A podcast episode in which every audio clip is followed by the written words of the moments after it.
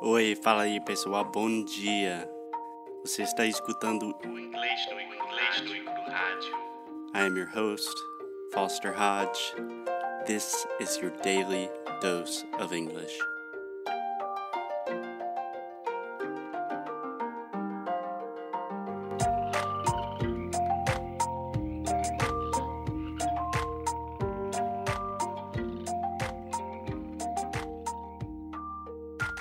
Hello, hello, hey, what's up, guys? It's Foster from English no Cru.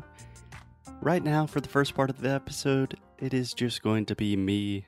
Alexia is currently washing dishes and playing with dogs. You will probably hear her laughing or some barking in the background at some point.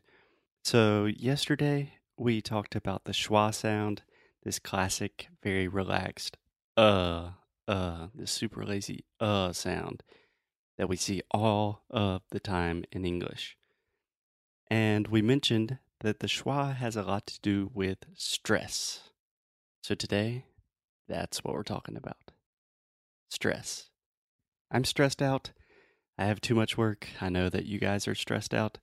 So we're going to try to simplify things and make it a little easier for everyone so we can have a less stressful life and at least a less stressful weekend.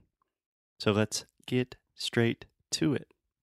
So, English is a stressed time language. I know this sounds complicated. This episode will be full of complicated terms that will all make sense in the end, I promise. So, a stressed time language basically means that we stress the most important sounds and syllables in a word or a phrase. So, in some languages, in syllable time languages, every syllable is the same length. In English, it sounds really, really weird if each syllable is the exact same length. It's really important to have some contrast, to have some longer syllables, some shorter syllables, to speak louder sometimes, to speak softer sometimes. So, my recommendation here, as always, is do not think about words. Think about the sounds and the phrases. So, this is something that I see all the time with my students this obsession with pronouncing each word completely and clearly. But if you think about it, so for example, if you say, How are you doing today? And you're saying each syllable separately and each syllable as a clear thought, that sounds ridiculous. It sounds like a robot. Although technically you are pronouncing each word correctly, it just sounds super weird, super unnatural to native speakers. Instead, most native speakers would say, How are you doing today? You know, the intonation goes up and down. I'm saying, How are you doing today? And I say some words louder, I reduce some sounds, and all of these things happen naturally. So, in general, we put more stress on what we call content words. So, this is another linguistic thing, but you can think of content words as the most important words in a sentence or in a phrase. So, in general, content words are nouns and verbs, you know, normally the most important things. And naturally, we reduce the stress of the other less important words like pronouns, articles, prepositions, etc. So, for example, let's take the phrase, I'm going to study a lot of English today. Right? So, all of the unstressed syllables naturally take this schwa sound. I'm gonna study a lot of English today. So I'm saying I'm gonna study a lot of English today. I'm gonna study a lot of English today. So the unstressed syllables take this kind of uh, uh, reduced sound, and then the more important words like English, today, study, those things we say a little bit louder, a little bit stronger. So I'm gonna study a lot. How much English are you gonna study? A lot of English. I'm going to study a lot of English. So you see how my voice is going up and down. And again, I know this sounds super complicated, but I promise most things in stress will happen naturally. And the good news is, you probably do this all the time in Portuguese.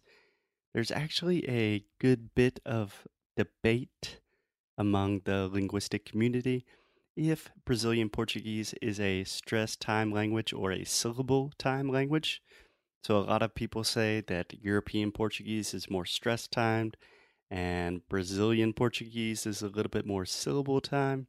But honestly, Brazilian Portuguese is so diverse, and I think most variations tend to be more stress time. So you don't need to worry about it that much. So let's bring in the expert, the one and only Alexia, into the conversation to do some real life examples, some real life practice. We interrupt our program to bring you this important message. I love you. Hey, Alexia, Hey, Foster. think about all of the cool stuff you could do in 15 minutes. Uh huh. In 15 minutes, you could run two miles. No. In 30 minutes, you could walk very fast, yes. maybe. Yes. Or you could take a free class with Cambly. That's true. Yeah. Tell us about Cambly.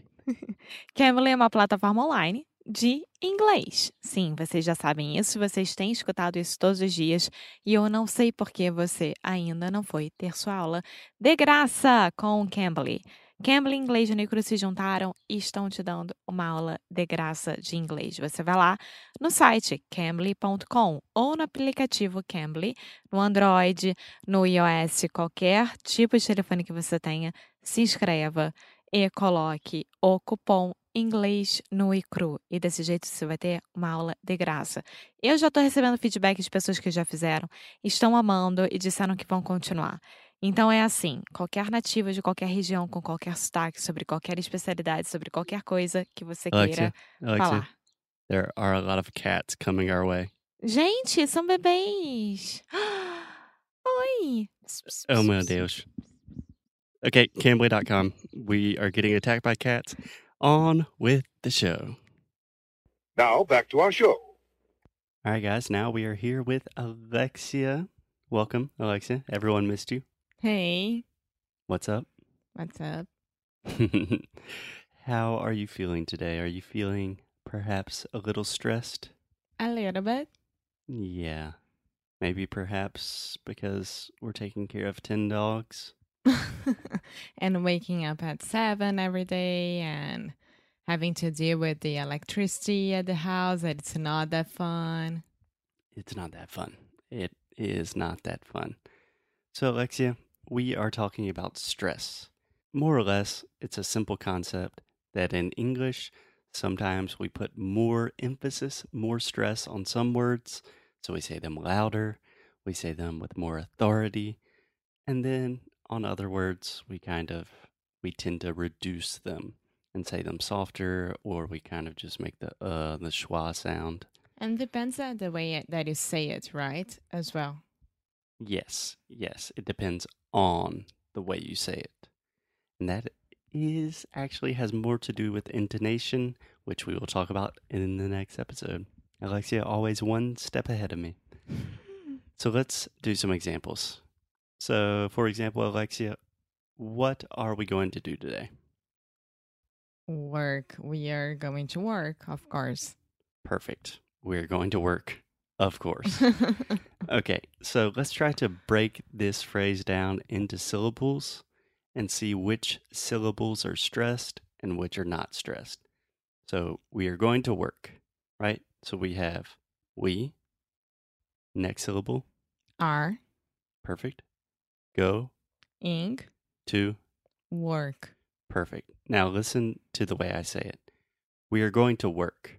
Mm-hmm. Do you hear how my voice is going up and down? So in this phrase, I'm saying we are going to work. So in general, we always stress the content words, which normally are verbs and nouns. So in this case, I really want to demonstrate that it's us, it's we, and we are going, going And what are we going to do? We're going to work, right? Right. Okay. So let's try another one. Um, we are really excited about our new sound school course. Okay, try to say that phrase for me. We are very excited about our new sound school course. Okay, yeah. Now try it one more time, a little bit more naturally. And Is it that the doesn't. phrase? yeah, more or less. It doesn't matter the phrase. Just give me a similar phrase, and then we will analyze it. We are very excited about our new course. Perfect. You see how Alexia is saying we are very excited about our new course. She is not saying we are very excited about our new no, course. it's not like a robot.